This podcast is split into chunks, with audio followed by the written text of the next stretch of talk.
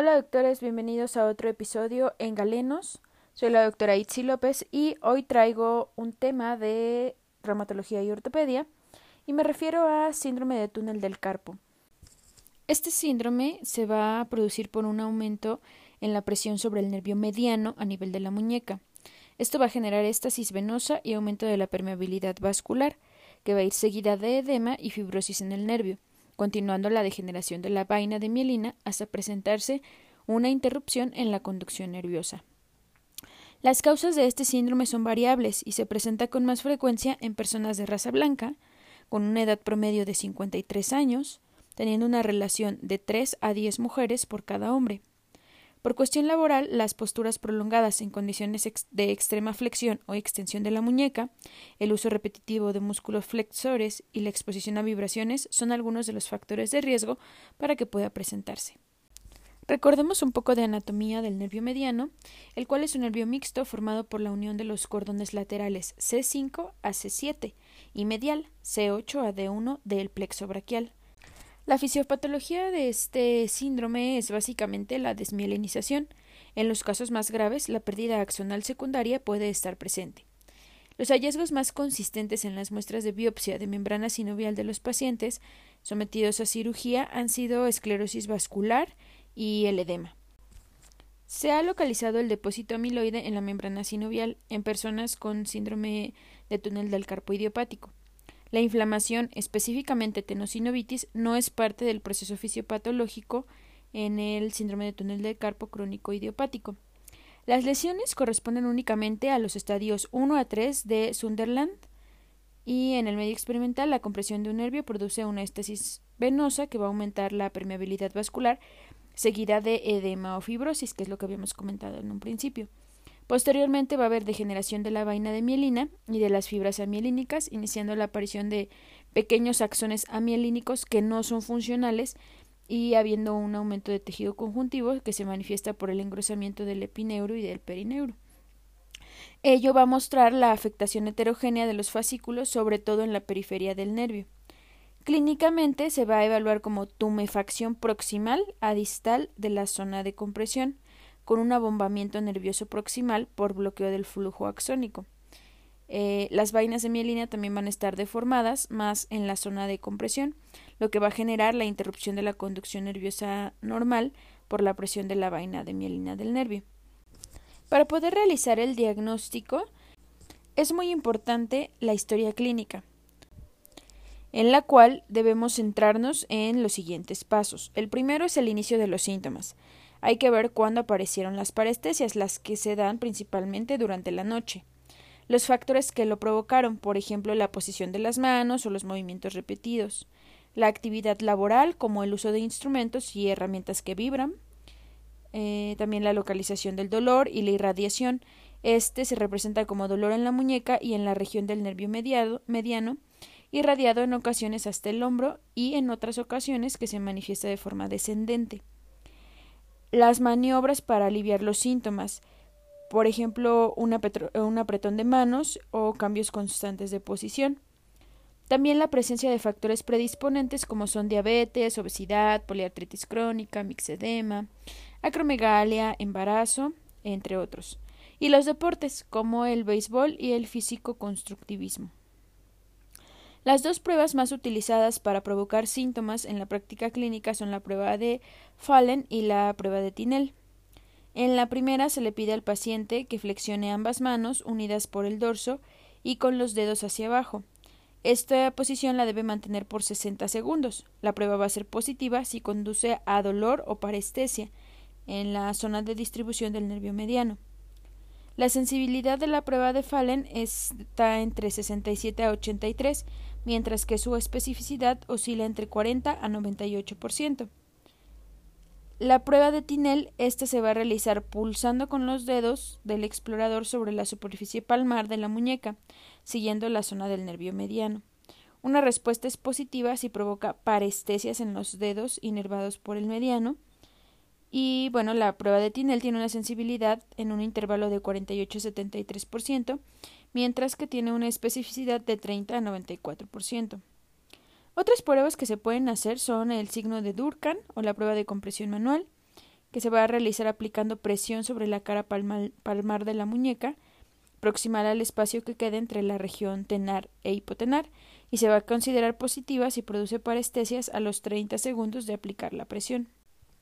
Bueno, otra causa importante del síndrome de túnel del carpo agudo puede ser un trauma. Y aquí vamos a hablar de una fractura distal del radio, por ejemplo, o una luxación del carpo. También tenemos a un síndrome de túnel del carpo idiopático crónico. Los síntomas son más graduales al principio. El dolor y las parestesias en la distribución del nervio mediano de la mano van a ser más comunes y estos síntomas suelen empeorar por la noche y pueden despertar al paciente.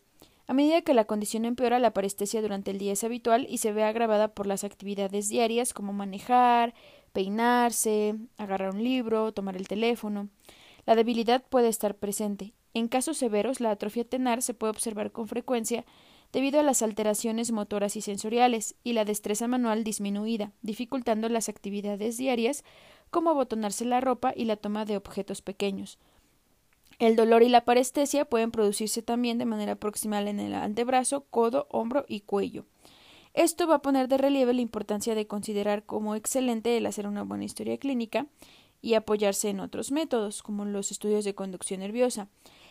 El síndrome de túnel de carpo idiopático crónico son los más comunes. En cuanto a los estudios de imagen y electroconducción, la electromiografía nos va a ayudar como apoyo diagnóstico y a evaluar la terapéutica. También tenemos el ultrasonido, el cual es el método de formación de imágenes ideal para la evaluación de los nervios periféricos de la extremidad superior, gracias a que tiene una alta resolución y una capacidad para generar la imagen y compararla con el lado contralateral. Entonces esto nos permite correlacionar los síntomas del paciente. Una evaluación efectiva de las neuropatías por atrapamiento de la extremidad superior se va a basar en el conocimiento de la anatomía normal y la ecografía de los nervios periféricos. La resonancia magnética es excelente ya que ayuda a encontrar patologías raras que se pueden dar en el síndrome de túnel del carpo, tales como tumores, hemangiomas, deformidad ósea o aquello que pueda alterar la planeación quirúrgica. Además, las imágenes sagitales son útiles para mostrar el sitio de la lesión con precisión y permiten una determinación de la variedad de la compresión del nervio. Estas tienen una sensibilidad de 96%. Por otro lado, es importante mencionar que el procedimiento es caro y por tanto pues no se utiliza rutinariamente en este tipo de patología, salvo en casos ambiguos en los que se sospechen lesiones ocupantes del espacio. Y por último, vamos a ver el tratamiento. A pesar de que hay múltiples trabajos acerca del síndrome de túnel del carpo, no hay estudios sólidos que avalen la eficacia de los diferentes tratamientos alternos al quirúrgico.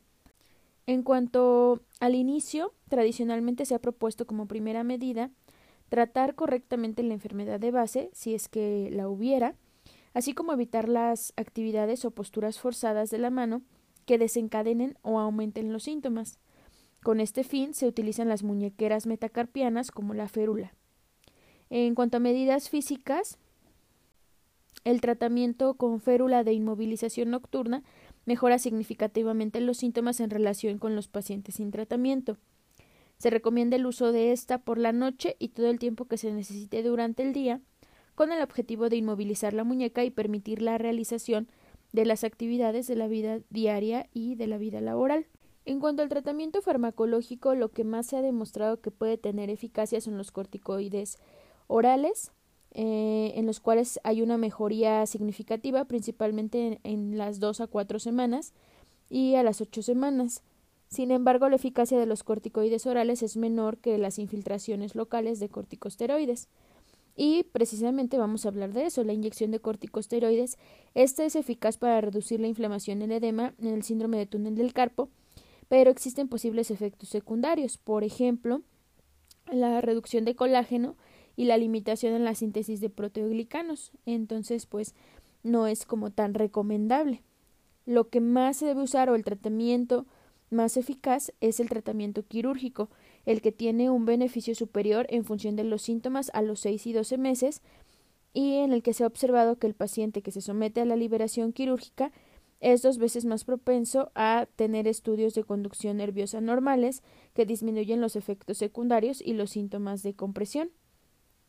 El tratamiento quirúrgico se hará cuando el síndrome de túnel del carpo no responde a tratamiento conservador, cuando existen lesiones neurológicas persistentes o prolongadas de duración de más de seis meses o en casos de atrofia muscular. Se recomienda no demorar la cirugía en caso de atrofia de la eminencia tenar o en caso de alteración del potencial evocado motor en la electromiografía. La cirugía descompresiva es un tratamiento muy eficaz y la técnica tradicional consiste en la realización de una incisión en el retináculo flexor para aliviar la compresión del nervio mediano. Así pues, hemos visto el tema de síndrome de túnel carpiano, que analizándolo y viéndolo bien, leyéndolo bien, es un tema muy sencillo para recordar en nuestro examen nacional. Me despido de ustedes, nos escuchamos hasta la próxima, sigan pendientes de nuestro contenido y los invito como siempre a que nos sigan en la página de Facebook Galenos y en la página doctora Itzi López Apuntes en ARM, en donde estaré subiendo más apuntes y más contenido para ustedes. Adiós.